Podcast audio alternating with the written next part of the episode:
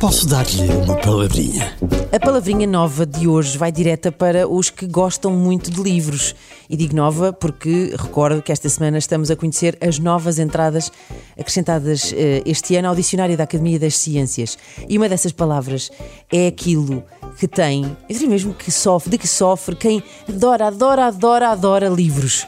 Mas atenção que não é necessariamente de os ler, não é gostar de os ler. É um adorar mais. Como é que eu vou dizer?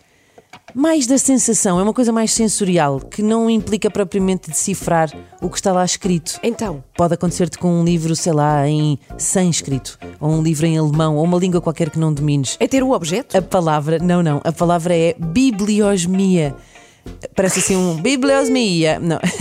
bibliosmia é o ato e, consequentemente, o prazer de cheirar o interior dos livros. tão bom. Tens bibliosmia? Ana? Claro que tenho. A primeira coisa que faço quando o Pedro tinha livros era ler, tu não, era cheirar, tu não. Cheirar? Sim. Sim, há uns que não cheiram bem. Pois. Eu acho que há uns que não cheiram bem, mas eu, eu adorava que uma conversa entre duas pessoas com bibliosmia fosse.